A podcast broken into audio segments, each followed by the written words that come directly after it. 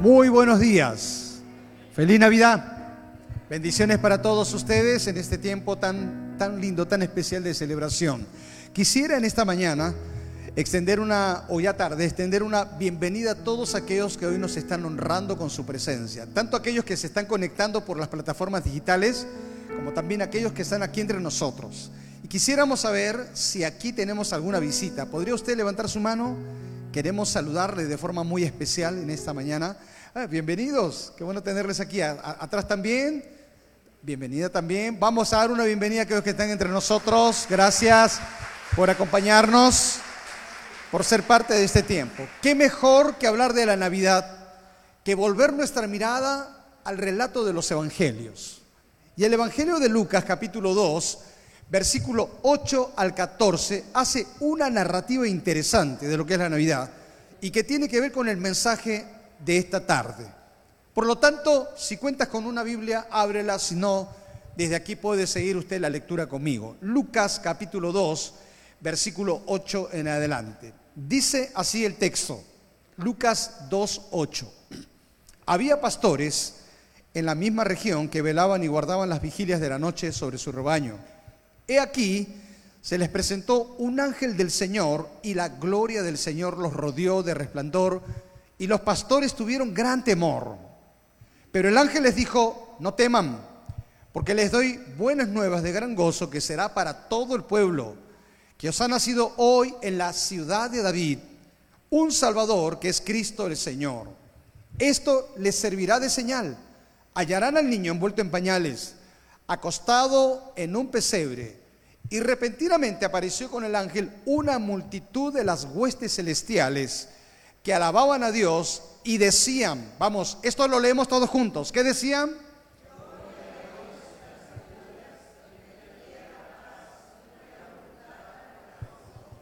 Hoy hablaremos del gozo de la Navidad. Pero, por favor, permítame comenzar con una pregunta. Piense bien, medite bien en esto, porque es importante. ¿Puede usted recordar en este momento algún acontecimiento que le trajo una profunda alegría? Vamos, pensemos un poquito. ¿Qué es aquello que en algún momento te trajo una gran alegría? Quizá, para quienes son padres, el nacimiento del primogénito y de los hijos que vinieron te llenó de gran alegría. Probablemente te llenó de alegría ser promovido a un nuevo lugar de empleo. O quizá te llenó de alegría cuando llegó tu jefe, tu empleador, y te dijo, bueno, siéntate que tengo que darte una noticia, una buena noticia. Te vamos a aumentar el sueldo. ¿Te dio alegría eso?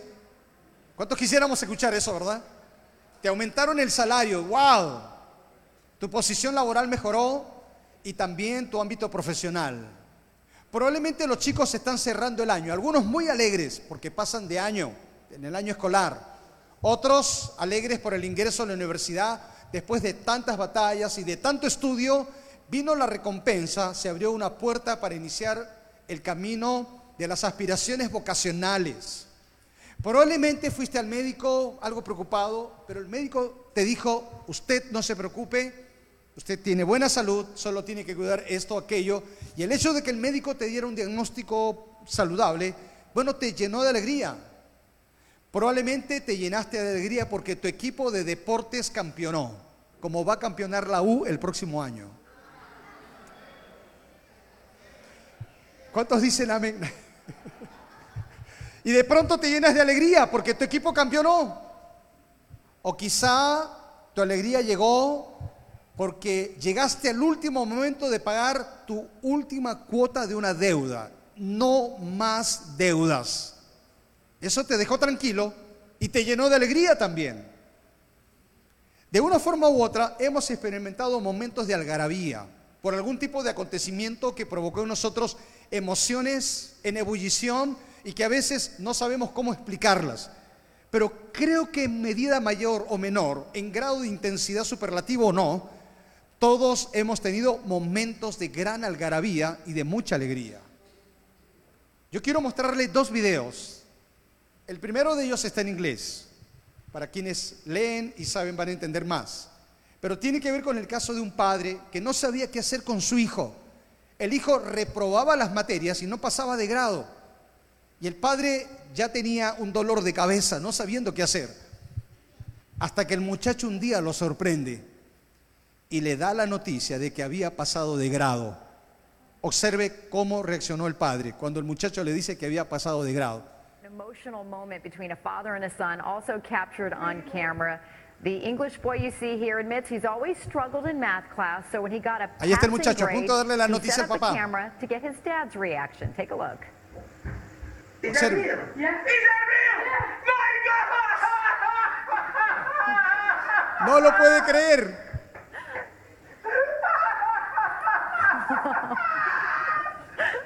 The boy says a year ago he had an F in math, so this time he got a C. It was a huge improvement based on that reaction. I love it. I love Parenting moment. Says, "Are you sure?" A ver cuántos papás de estos tenemos aquí en esta, en- en esta tarde.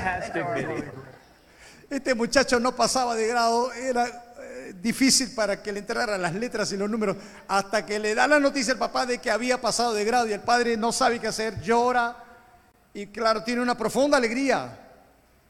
¿Ok? Todos experimentamos alegrías en algún momento, como este papá. Pero tengo un segundo video de un bebé y la mascota al lado del bebé que saltan de alegría porque el padre llega del trabajo a la casa. Y me llamó la atención este también. Observe el bebé, pero sobre todo dele una mirada a la mascota también. Vamos a poner el video. Miren, llega el papá pronto. Volumen.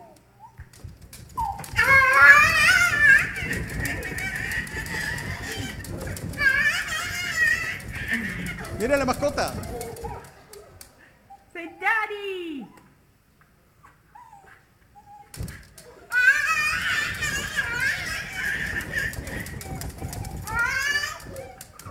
¿Qué le parece? Hay alegrías en la vida, ¿verdad que sí? Por supuesto. Pero déjeme decirle en esta oportunidad que hubo un acontecimiento que ha traído no solo alegría, sino gozo, que trascendió al espacio terrenal, sacudió las esferas celestiales y provocó sumo gozo en personas muy sencillas que no llamarían nuestra atención. Cuando nosotros damos una mirada, auscultamos los evangelios como Mateo y Lucas, se nos muestra que el nacimiento de Cristo estuvo rodeado del más singular y verdadero gozo que se haya experimentado. Hubo gozo por todos los lados, desde todos los ángulos que podamos ver la lectura de los evangelios. Hubo gozo en los padres por haber sido escogidos como los instrumentos para que a través de ellos llegara el Salvador del mundo. Hubo gozo en los sabios de Oriente, quienes no importándoles un viaje tan largo, siendo guiados por una estrella, se regocijaron al encontrar al niño a quien le ofrecieron presentes. Pero no solamente gozo en los padres por ser los instrumentos del camino a la redención, no solamente gozo en los sabios de Oriente, sino también en los ángeles. Ahí está, gozo en las alturas, una multitud de ángeles aparecen repentinamente entonando esa gran melodía celestial. Gloria a Dios en las alturas y en la tierra paz y buena voluntad para con los hombres. Están exultados en gozo. Pero también hay gozo en los pastores, cuidaban el rebaño, fueron notificados del nacimiento del Salvador. Y más tarde encontramos que también hubo gozo en dos ancianos, uno llamado Simeón y la otra Ana, que esperaban el nacimiento del Mesías, aquel Mesías prometido para luego partir en paz dejando esta vida terrenal. Pero sobre todo encontramos que hubo gozo en los cielos. Allí está entonces la multitud de las huestes celestiales, que están llenos de gozo porque ha nacido el Redentor. Por lo tanto, podemos encontrar que la Navidad encierra la más grande y verdadera razón del gozo de la humanidad, y con más razón para aquellos que estamos identificados con Cristo. Hoy les hablaré de tres aspectos importantes que tienen que ver con el gozo de la Navidad. El primero de ellos nos muestra que hay gozo que viene de una gran noticia. ¿Nos encantan las buenas noticias? A nadie le gustan las malas noticias. Nadie. Cuando alguien te dice, oye, te tengo una gran noticia, pero no te la puedo decir ahora, sino mañana. ¿Cómo reaccionas? No dejas tranquila a la persona hasta que, hasta que te responda, mira, de aquí no te vas hasta que me digas lo que tienes que decirme. El gozo viene porque hay una gran noticia y esa gran noticia la describe Lucas capítulo 2, versículos 10 y 11. El ángel les dijo, no teman, les doy buenas noticias de gran gozo para ustedes, que os ha nacido hoy el Salvador, dice. Se piensa que el ángel de la Navidad definitivamente fue el arcángel Gabriel. Miguel fue el arcángel que protegía al pueblo de Israel, como podemos ver en el libro de Daniel. Mientras que Gabriel era el mensajero especial que Dios tenía reservado para una ocasión como esta especial. Y Gabriel da un anuncio importante. Fue el ángel que trabajó y tuvo que convencer unos cuantos incrédulos en torno al milagro que involucraba la natividad de Cristo. No era cualquier ángel el que hacía esto. Fue el encargado de preparar la gran celebración, la gran fiesta que tenía que ver con el nacimiento del Mesías. Es así que dentro del trabajo angelical y del mensaje se encarga de sacudir la incredulidad de algunos personajes, en primer lugar como Zacarías, sumo sacerdote, con edad avanzada y que no pensaba que podía tener un hijo llamado Juan el Bautista, que sería el que allanaría y precursor del camino hacia lo que significaría la venida de Cristo. Y no lo creía hasta que Gabriel tuvo que convencerlo que sería el padre del precursor. Más tarde tuvo que convencer a María, que fue escogida por el Espíritu Santo para ser la madre del Salvador. Y posteriormente tuvo el trabajo de persuadir a José, temeroso de Dios y que no entendía por qué su esposa estaba embarazada cuando todavía eran novios, cuando todavía estaban en el tiempo del desposorio. De tal manera que al comienzo no encajaba en la cabecita de José que su novia estuviera embarazada. Bueno, no, habían estado juntos ellos, evidentemente. Pero ahí está entonces el ángel convenciendo de que él sería el padre, en este caso del niño que vendría, el Mesías.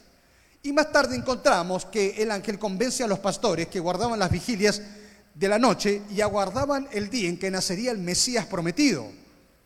Y entonces viene el mensajero y le dice, no teman, porque les doy una buena noticia.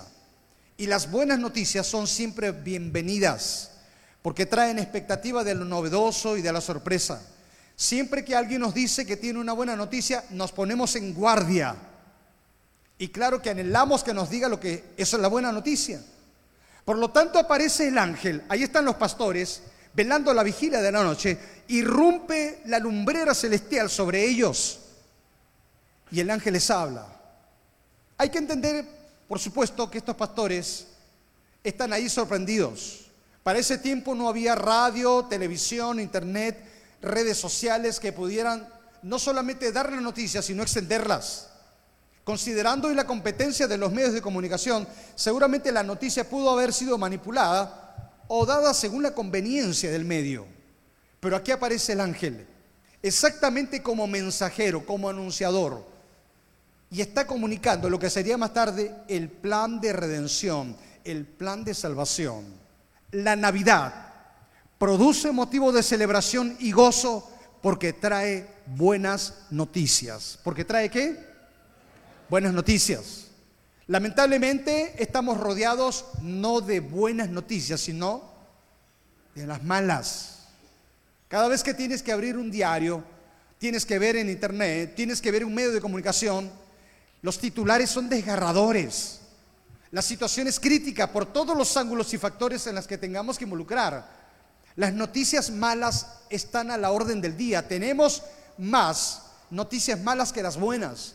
Estamos saturados de malas noticias, ametrallados cada día con noticias que traen ansiedad, angustia y preocupación. Muertes, asesinatos, robos. ¿Qué decir de la corrupción? ¿Mm? Noticias que nos están cada vez más lacerando el corazón. Por eso que estamos como estamos. Y esto está trayendo angustia, decepción y desesperanza las malas noticias nos llegan más rápidamente que las buenas. Y las malas noticias son más sobreabundantes que las, que las buenas. Pero qué bueno saber que la Navidad tiene un marco distinto. Es bueno saber que el mensaje de la Navidad va contracorriente. Y siempre que tengamos que celebrar Navidad, y siempre que tengamos que estar en el contexto de la Navidad, tengamos que entender esto. La Navidad es motivo de celebración, de festividad y de gozo. ¿Por qué? Porque siempre trae buenas noticias. Amén. Buenas noticias. Pero en segundo lugar, no solamente hay gozo porque hay buenas noticias, sino que hay gozo que es de carácter universal. Lucas 2.10 dice, les doy buenas nuevas de gran gozo que será para todo el pueblo. La pregunta importante, y aunque retórica, es vital. ¿Dónde nació Jesús? En Belén de Judea. En el tiempo, es cierto, en el pesebre. ¿Dónde nació Jesús? En el pesebre, es cierto. En la fiesta de Hanukkah, de la luz. Ahí está Jesús. Será la buena noticia para el pueblo. Pero una vez más, esta noticia tiene carácter universal. Si bien es cierto, Jesús nace en Belén de Judea, no significa que la buena noticia no implica a gente de toda raza, de toda nación, de todo pueblo, de toda lengua. Todos estamos comprendidos en el programa de salvación eterna. Si bien es cierto, Dios escogió una nación por medio del cual vino el Salvador, pero llegó para todos los pueblos, porque todos los pueblos son objetos de su amor y de su gracia. Por eso que todos aquellos que habitamos en este planeta, de todas las edades, de todas las épocas y de toda la historia, desde el primer hombre hasta el último que pueda nacer, todos están contemplados dentro de la promesa de que la buena noticia, repito, nos comprende a todos. La Navidad es la expresión del más grande amor universal y lo digo una vez más, del más grande amor universal de parte de Dios para toda la humanidad. El gran texto que se convierte en el corazón del Evangelio, Juan capítulo 3, versículo 16, que dice, porque de tal manera amó Dios solo a Belén, solo a Judea. ¿Qué dice? Amó Dios al mundo, al mundo. Usted está comprendido ahí. Cuando se habla del mundo, se habla de la humanidad, se habla de cada persona. Cuando Cristo estuvo predicando en medio de su pueblo, dejó en claro en aquellas mentes cerradas y prejuiciadas que su misión y visión no era de un localismo estrecho.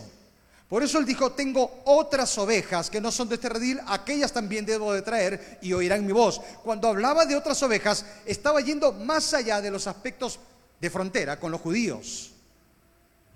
Por eso Pablo lo entendió y dijo, porque no hay diferencia entre judío y griego, el mismo que Señor de todos es rico para con todos los que le invocan. Y Pablo escribiendo a Timoteo reiteró que el carácter universal de la salvación nos comprende a todos cuando dijo así, Dios quiere que todos los hombres sean salvos y vengan al conocimiento de la verdad. Por eso que la Navidad tiene que contagiarnos. Por eso decimos que la Navidad tiene la misión de inducirnos al gozo que se anunció por este ángel. Es importante comprender claramente que el mensaje de la Navidad no solamente se circunscribe a un pueblo determinado o a una región geográfica, cualquiera sea esta. El mensaje de la Navidad nos comprende a todos. Es buena noticia y esa buena noticia es de carácter universal. ¿Estamos en eso? Pero en tercer lugar, recuerde, primero hay un gozo, no solo porque es una buena noticia que se nos hace llegar. Segundo, hay gozo porque todos estamos implicados, porque es de carácter universal. Sino en tercer lugar, hay gozo por la salvación que se anuncia. Lucas 2.11. Y el ángel dijo entonces a los pastores de la región, no teman les doy buenas noticias que será para todos, que os ha nacido hoy un Salvador que es Cristo el Señor. ¿Quién ha nacido, perdón? Un Salvador. Hay gozo por la buena noticia. Hay gozo porque es de carácter universal. Y hay gozo porque se anuncia salvación. Y se anuncia salvación porque el Salvador ha llegado. Sí, cuando se habla del Salvador se habla de Cristo, el verbo encarnado, Dios haciéndose hombre para habitar entre nosotros. El nacimiento de un niño siempre constituye un inmenso gozo y una gran alegría en el seno de una familia. Solo que este niño de Belén que ha nacido entre nosotros, es conocido también como Dios con nosotros. El Mesías por tantos años esperado, el deseado de todas las naciones, el Cordero de Dios que quita el pecado del mundo. Tan especial era este niño que el ángel anunciaba a los pastores lo que muchos años atrás escribió uno de los más grandes profetas acerca de él, cuando retrataba de esta forma al niño que vendría. Y mire cómo describe el profeta acerca del niño de Belén. 700 años antes ya se decía esto del niño. Porque un niño nos es nacido, hijo nos es dado, y el principado será sobre su hombro. Y note bien los grandes títulos, los rostros maravillosos del niño de Belén. Y se llamará su nombre admirable, consejero, Dios fuerte, Padre eterno y príncipe de paz. Qué profecía tan extraordinaria. ¿Cómo puede conjugarse en un solo niño tantos títulos? ¿Quién era este niño de Belén? A quienes los profetas le dedicaron grandes espacios en sus escritos, a quienes los ángeles le tributaron tanta honra y gloria, y a quienes aquellos hombres conocidos como los sabios de Oriente, ¿se acuerda que le trajeron?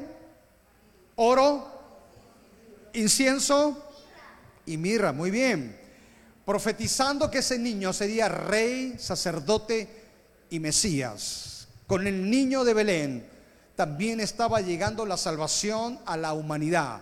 Por eso su nombre es Jesús, que significa Salvador. Pero nos preguntamos, ¿Salvador de qué? ¿De qué viene a salvar Cristo a la humanidad? Lamentablemente de la condición triste, de la transgresión a los mandamientos de Dios de aquello que la Biblia llama pecado. Tener que hablar del pecado es hablar de una triste y cruda realidad que ha traído como consecuencia que hoy nos movamos en una sórdida realidad de una, de una humanidad en decadencia. Porque cuando miramos el mundo, miramos la sociedad, miramos la realidad global, uno se pregunta por qué tenemos que llegar a tantas situaciones hasta inhumanas, guerras, violencia, delincuencia, corrupción, y podríamos enumerar y hacer una lista mucho más amplia de todo lo que vivimos en el mundo. Todo no, no, es sino consecuencia de que el hombre un día decidió darle la espalda a Dios. Y por no tener en cuenta a Dios, entonces ha desencadenado en una sociedad en la que hoy vivimos. Ni siquiera vivimos con la seguridad de salir a las calles y saber si regresaremos bien. Estamos moviéndonos en un mundo inmerso en las tinieblas y en la oscuridad.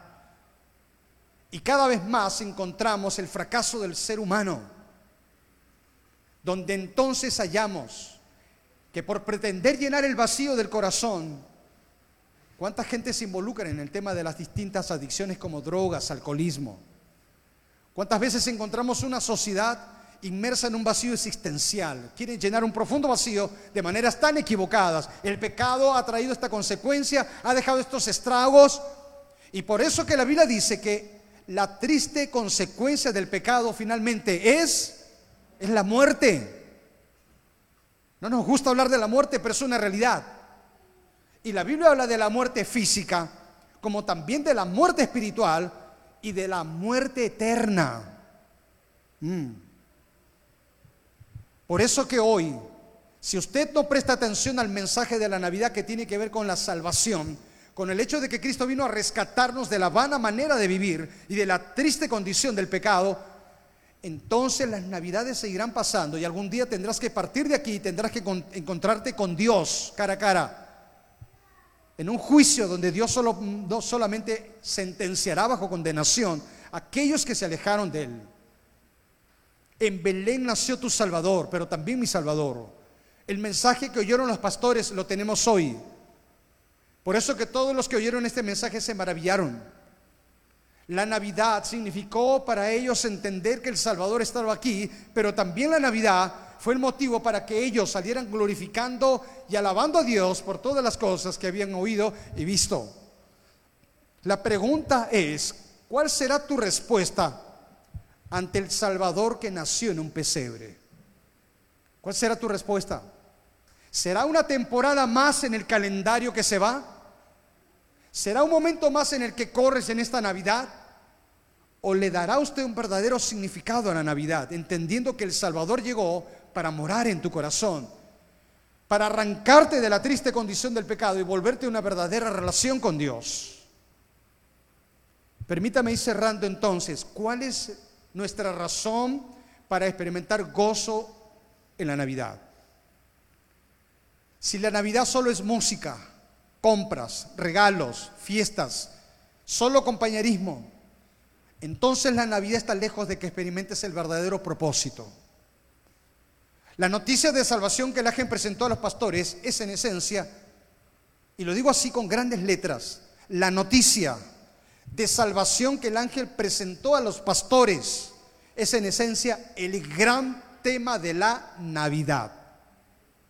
Lo digo de otra forma, el gran tema de la Navidad es el mensaje de, salvación. Les doy buenas noticias y de gozo que ha nacido hoy un Salvador que es Cristo el Señor. Amén. Él es la razón de la Navidad. Él es el gozo de la Navidad. Solo podrás experimentar verdadero gozo y verdadero sentido de la Navidad si Él está en tu corazón. Porque cuántas personas celebran la Navidad sin tener al personaje principal de la Navidad. Es como celebrar una festividad en un cumpleaños y olvidarse del dueño del onomástico. Es como tener una fiesta, sí, con un cumpleañero en particular, pero celebran tanto en esa festividad que el cumpleañero está lejos, distante, y uno es indiferente al que cumple años. Porque ¿cuántos celebran la Navidad? Pero a expensas de aquel que realmente le da o debe darle razón a la Navidad. ¿Será la Navidad para ti motivo de gozo porque nació el Salvador?